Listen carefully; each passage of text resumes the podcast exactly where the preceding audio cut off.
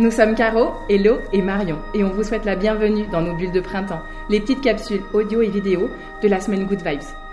Puisqu'on ne pouvait pas vous retrouver en présentiel cette année à la Clusa, avec la participation d'un grand nombre d'intervenantes de la semaine Good Vibes, petite sœur printanière de notre festival de yoga, nous avons décidé de vous emmener en voyage dans notre univers. Yoga, Ayurveda, méditation, pranayama, huile essentielle, cuisine, massage, à travers nos pratiques chouchou, celles que nous aimons utiliser en perso, partager dans nos cours, nous espérons faire pétiller vos journées. Alors, n'hésitez pas à nous suivre sur les réseaux du L'Aclusa Yoga Festival, Instagram et Facebook. Et faites-nous part de vos retours. En attendant, maintenant place à la balade de diffusion. Bonne écoute et bon printemps à vous. Et alors bonjour Caro. Euh, bonjour. bienvenue. Donc tu voulais nous proposer un podcast euh, sur quel thème? Sur l'Ayurveda, qui est un petit peu, euh, qui est un peu mon dada, et surtout sur l'énergie de printemps, sur voilà ce qui se passe un petit peu en ce moment dans notre corps, dans nos émotions, dans nos esprits, pour pouvoir avoir voilà quelques clés de compréhension pour traverser au mieux finalement cette cette saison pleine de vitalité. Ok, bah c'est parfait. En plus, pour les bulles de printemps, c'est exactement tout à fait adapté. Donc, euh, est-ce que tu peux nous préciser juste un petit peu pour euh, les auditeurs qui connaissent pas quel Ayurveda? Oui, revenir rapidement dessus. En fait, c'est euh, c'est la contraction de deux syllabes en sanskrit, donc Ayu et Veda. Ayu, c'est la vie, et Veda, c'est la connaissance. Donc, au-delà de, c'est la connaissance de la vie, ok, mais c'est d'essayer de comprendre ben, comment elle fonctionne cette vie, sur quoi elle est basée, pour essayer justement derrière de la maintenir dans un état de santé optimal. Et quand on parle d'Ayurveda, on parle pas seulement de notre corps physique, mais bien de ces trois piliers que sont le corps, l'esprit et l'âme. Et donc l'Ayurveda va vraiment euh, venir euh, prendre soin de ces trois dimensions-là. On est vraiment sur une approche, euh, contrairement à la, à la médecine allopathique qu'on connaît aujourd'hui, on est plus sur une approche de, de, prévention en fait par rapport à la maladie. Donc là, ce qu'on fait en fait à chaque saison va nous aider en fait à mieux vivre donc la saison en, question, mais aussi préparer celle qui va venir derrière pour justement avoir cette chose de prévention et d'éviter en fait que la maladie, euh, la maladie n'arrive quoi. Mmh. Et donc pour le printemps, alors plus spécifiquement? Alors, pour le printemps, qu'est-ce qui se passe? En fait, on vient de traverser la saison hivernale. Euh, qui était plutôt fraîche. Donc vraiment, je reviens sur quelque chose de très important en Ayurveda. Tout est basé sur cette notion des cinq éléments. L'éther, euh, l'air, le feu, l'eau et la terre. Et en fait, ces cinq éléments, ils se regroupent deux par deux pour faire ce qu'on appelle des doshas. C'est des humeurs, des énergies de vie en fait. Et donc ces doshas, on va avoir euh, vata dosha pour l'énergie de l'éther et de l'air. On va avoir Pitta Dosha pour l'énergie du feu, majoritairement, et de l'eau, qui vient un petit peu rééquilibrer. Et Kapha Dosha, l'énergie de l'eau et de la terre. Et en fait, ces énergies-là, elles sont omniprésentes en tout et toute chose, et ça vraiment depuis ben, notre naissance, tout au long de notre vie, tout au long des saisons et tout au long de la journée. Donc là, si on rentre directement dans cette énergie du printemps, et eh ben, c'est les deux éléments euh, terre et eau qui vont prédominer. Donc on a vraiment une prédominance de kapha dosha. Alors qu'est-ce que ça veut dire concrètement? Et bien après l'hiver, là où il a fait froid, où en fait on a mangé un petit peu plus gras, peut-être un peu plus en quantité, un peu plus sucré aussi, mais parce qu'on avait besoin de ça hein, clairement pour euh, voilà mieux traverser la saison hivernale tout était bien figé dans le corps, euh, voilà. Et en fait là, avec ben, le feu qui refait son apparition, le soleil qui monte un peu plus dans le ciel, eh bien, on a cette chaleur en fait qui arrive. Et la chaleur, elle a cette capacité de, de dilatation. Et donc, qu'est-ce qui se passe dans nos tissus? Parce qu'on est toujours en fait le, reflet de ce qui se passe à l'échelle du macrocosme. On voit qu'à l'extérieur, le feu ben, vient réchauffer, la neige fond, ça vient déposer d'ailleurs un lot euh, ben, dans les nappes phréatiques davantage. Mhm. On sent que le matin, la rosée est plus présente aussi. Oui, il y a une forte présence effectivement de l'eau et de la terre, le côté un petit peu glaiseux. Euh. Exactement. Et on peut le sentir aussi, ça, on a vraiment cette odeur du printemps bien spécifique. Et ça, d'ailleurs, le, sens de l'odorat est directement relié à l'élément de la terre. Donc on peut vraiment sentir ça clairement. Et donc, euh, qu'est-ce qui se passe avec ce feu qui vient réchauffer? Tout comme ça fait déborder un petit peu les rivières à l'extérieur, ben on a nos, fleuves intérieurs, si on peut dire, qui débordent aussi.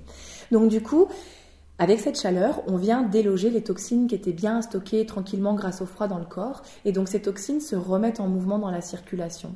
Donc c'est ce qui peut déjà venir clairement impacter notre circulation sanguine, mais aussi on va venir à cause de ça éteindre un petit peu ce qu'on appelle Agni en Ayurveda, c'est notre feu digestif. Parce que l'hiver il est très fort ce feu, il fait frais à l'extérieur, on peut manger du lourd, du voilà, tartiflette, exactement, euh, nos petites raclettes, nos fondus, c'est ça. Je sais qu'on va avoir une super recette de, de tartiflette. Et ben voilà, l'hiver, le feu, il est vraiment à même de brûler tout ça. Le feu, il est transformateur, il est à même de brûler tout ça. Le problème, c'est qu'au printemps, ben, il y a cet élément eau et terre qui sont assez lourds. Et puis l'eau, bah, clairement, éteint le feu. hein. Donc du coup, on a besoin un petit peu de venir euh, ben, réactiver ce feu euh, à l'intérieur de nous. Mm. Donc ça peut être une période qui est propice, par exemple, comme ce que tu proposes en général, euh, des, des, juste des sessions de détox, de jeûne. Oui. euh, Alors c'est vrai que le mot détox en soi en Ayurveda, euh, il est, c'est pas qu'il est banni, mais c'est qu'on l'apprécie pas réellement parce qu'en fait, si on faisait ce qu'il faut à chaque saison pour euh, justement prendre soin de son corps et faire de la prévention, dans l'absolu, on n'aurait pas réellement besoin de absolument détoxifier comme c'est très à la mode aujourd'hui. Maintenant, voilà, on fait aussi avec ce que voilà, euh, comme on peut dans notre environnement et notre façon de vivre actuellement. Et donc du coup, ben, c'est vrai que nous, on a deux grandes périodes de détox, si on peut dire finalement, en tout cas de plutôt de nettoyage et de purification du corps.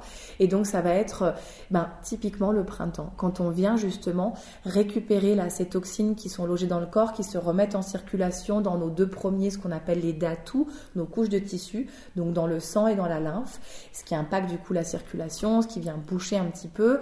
Donc c'est pour ça aussi quand on parle de boucher, euh, c'est aussi euh, Kappa, Kappa, il est très présent au niveau des bronches, au niveau du thorax, au niveau de la gorge, dans la sphère de la tête, et du coup ben, toutes nos allergies, le nez qui coule, la toux qui revient, le rhume des foins, enfin ça c'est typiquement pour nous des manifestations de, de Kappa en fait. hein.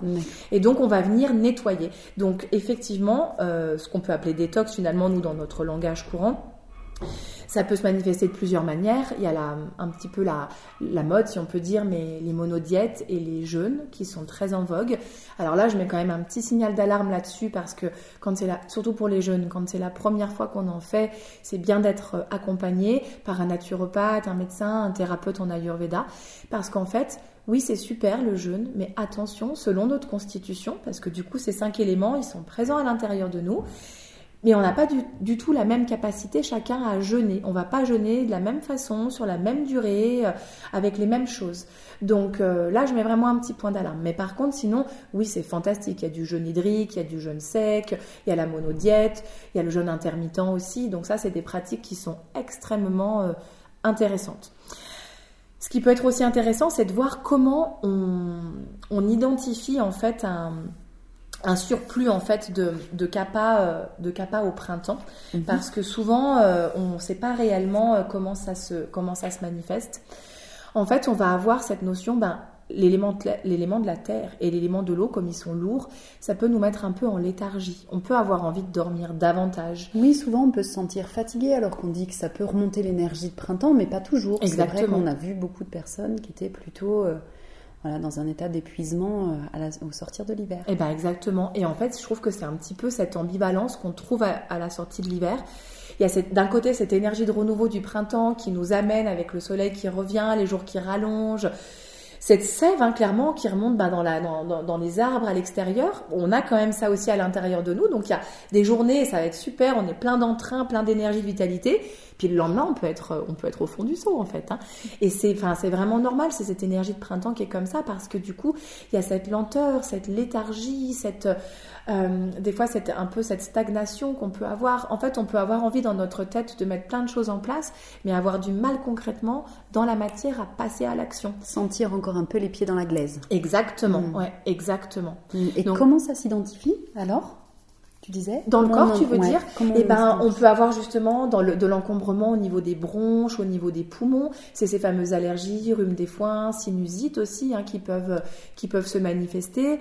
Euh, c'est cet état ben, un petit peu de léthargique, avoir envie de dormir plus, avoir envie de faire la sieste aussi parfois. Alors qu'en soi, la sieste en Ayurveda, on recommande pas réellement, sauf pour les personnes âgées, les personnes malades ou les femmes enceintes. Mais sinon, c'est pas réellement une pratique qu'on va préconiser. Au contraire, on va plutôt essayer. On dit toujours en Ayurveda que les identiques vont s'exacerber et les opposés vont venir s'équilibrer. Donc quand au printemps, les éléments terre et eau sont très présents, on peut avoir envie aussi d'aller vers de la nourriture plus sucrée, plus salée, parce que c'est des éléments qui, sont, qui ont de l'affinité avec ça. Et en fait, ça ne fait que nous ensuquer davantage. Donc du coup, l'idée, c'est de pouvoir aller vers euh, bah, une alimentation typiquement plus sur de la saveur euh, piquante, amère et astringente, par exemple. Je vais revenir un petit peu là-dessus juste après.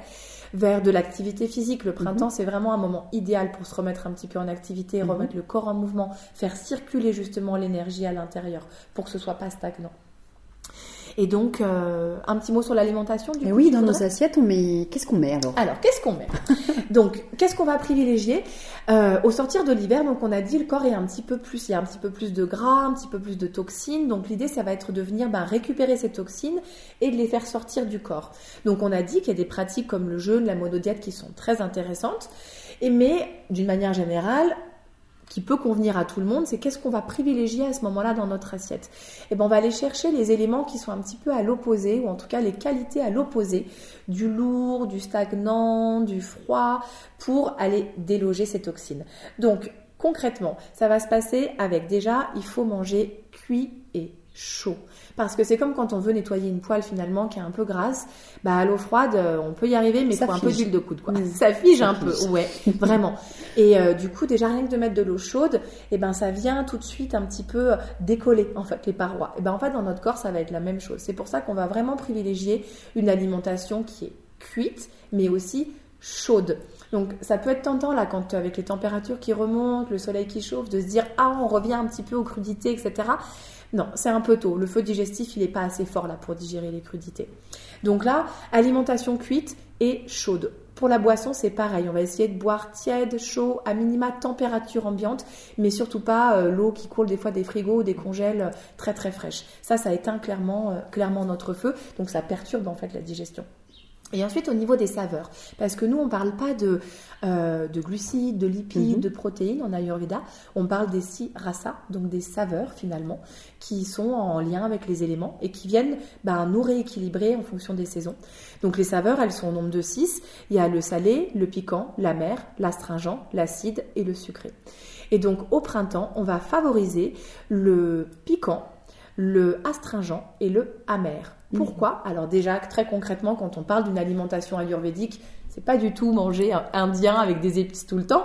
En fait, c'est vraiment privilégier l'alimentation fraîche, locale euh, et de saison. Et en fait, qu'est-ce qu'on trouve sur nos étals? En ce moment, eh ben, c'est tous ces légumes comme les radis, comme les blettes, comme les pousses d'épinards, comme les salades qui reviennent, les radis noirs. Peut-être aussi les, les pissenlits, Exactement. Les ça dans le... Tout à fait. Simplement. Les choses qui sont un petit peu piquantes, un petit peu astringentes et en fait qui viennent un petit peu gratter finalement et récupérer ces toxines dans le corps.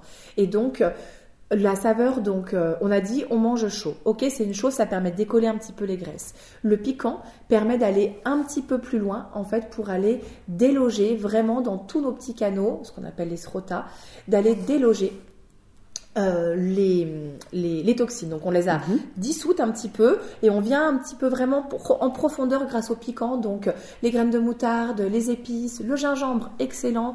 Euh, la roquette par exemple qui a cette touche un petit peu de menthe poivrée, tu vois. Donc ça, voilà, ça permet vraiment de, de venir euh, récupérer vraiment profondément euh, toutes ces toxines.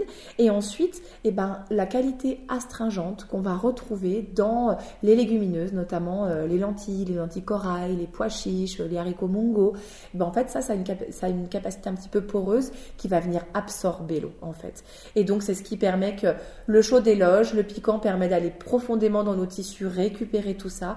Et avec la qualité astringente, on va évacuer par les sels et surtout par les urines. Donc c'est vrai que ça peut paraître un peu surprenant de se dire, donc du coup on va évacuer l'excès d'eau et de terre avec des choses finalement assez nourrissantes quand on voit les pois chiches, les lentilles. Eh bien oui, vraiment, parce qu'au contraire les légumes et les fruits qui sont gorgés d'eau, bah, ça va ne faire que finalement accentuer ce déséquilibre kappa. Ça va déborder davantage dans notre rivière intérieure. Et ouais, tout à fait, tout à fait. Ça marche. Et peut-être, euh, oui, un, petit conseil éventuellement. Euh, Alimentation toujours Ouais. Ouais. Alors bah peut-être plus sur ce qu'on va peut-être éviter du coup parce que voilà, euh, on va vraiment tenter d'éviter un petit peu la consommation de viande ou en tout cas on va privilégier plutôt la viande blanche qui est plus digeste et plus facile. Euh, on évitera le soir, par exemple, et plutôt la consommer au repas principal. En tout cas, pour nous, pour la Yurveda, entre 11h et 14h en heure pita, où le feu est très présent. Donc voilà, euh, le poisson, c'est envisageable vraiment, mais plutôt en petite quantité, plutôt les petits poissons. On va éviter vraiment le sucre, vraiment qui va venir alourdir. Ou si vraiment on aime le sucré, on privilégie vraiment naturel comme le miel, comme le sucre de coco ou le sirop d'érable. Et on va éviter aussi les produits laitiers qui sont assez lourds, assez riches, assez gras. Euh, et puis d'une manière générale, tout ce qui est cru, tout ce qui est froid, ça vraiment, on essaie de pas trop pour le moment. On attend un petit peu plus tard euh, dans la saison. Les oléagineux aussi sont assez gras, donc petite poignée, mais voilà, pas, euh, pas trop en quantité. Et c'est vraiment manger chaud, boire de l'eau chaude, des petites infusions et, euh, et, et, vraiment manger de saison. Et je crois que c'est là qu'on va pouvoir avoir les clés essentielles de qu'est-ce que je peux mettre dans mon assiette. Et ben voilà, dans mes étals chez mes petits producteurs ou en magasin bio, qu'est-ce qui se présente Et ben c'est ce dont mon corps a besoin là en ce moment pour venir nettoyer voilà les restes de l'hiver. Super, merci. Et ma belle journée à vous.